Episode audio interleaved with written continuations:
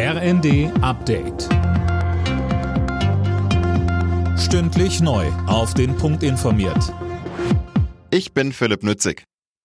Sozialverbände und Flüchtlingshelfer haben mit scharfer Kritik auf die EU-Asylreform reagiert. Vom Flüchtlingsschutz in Europa bleibe kaum etwas übrig, heißt es etwa von der Arbeiterwohlfahrt.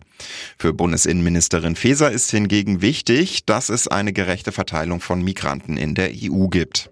Das ist einmal, was die ukrainisch Geflüchteten betrifft. Wir haben sehr viel mehr, wie Polen auch und Österreich oder Tschechien, als beispielsweise Frankreich oder Spanien. Und auch bei den Asylbewerberinnen und Bewerbern aus Drittstaaten ist es so, dass Deutschland wesentlich mehr aufgenommen hat als andere Staaten. Und da braucht es dringend eine andere Verteilung und eine Registrierung bereits an den Außengrenzen, nicht erst wenn sie bei uns ankommen. Geflüchtete sollen künftig nach bereits fünf Jahren deutsche Staatsbürger werden können, statt wie bisher nach acht Jahren. Darauf haben sich die Ampel-Bundestagsfraktionen geeinigt. Sie wollen gleichzeitig auch Abschiebung abgelehnter Asylbewerber erleichtern. Die Abschiebehaft soll künftig bis zu 28 Tage dauern. Ukrainer, die in Deutschland leben, sollen im nächsten Jahr zum Wehrdienst eingezogen werden.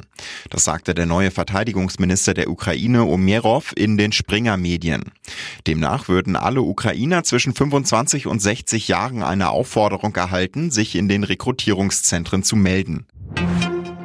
Die Menschen in Deutschland haben bei der Energie kräftig gespart. Der Verbrauch war in diesem Jahr so gering wie seit der Wende nicht mehr, heißt es von der Arbeitsgemeinschaft Energiebilanzen. Mehr von Finn Riebesell. Die AG rechnet mit einem Rückgang von knapp 8 Prozent im Vergleich zum Vorjahr. Ein historisches Tief, wie es heißt. Ein Knackpunkt, die schwächende Konjunktur. Weil die Preise für Strom und Gas so hoch sind, hätten vor allem energieintensive Industriezweige ihre Produktion zurückgefahren. Und das würde sich auch beim Energieverbrauch bemerkbar machen. Und die Ergebnisse der Fußball-Bundesliga. VfL Wolfsburg, Bayern München 1 zu 2, Heidenheim Freiburg 3 zu 2, Leverkusen gewinnt gegen Bochum 4 zu 0, Frankfurt Gladbach 2 zu 1, Stuttgart gewinnt gegen Augsburg 3 zu 0 und Union Berlin Köln 2 zu 0. Alle Nachrichten auf rnd.de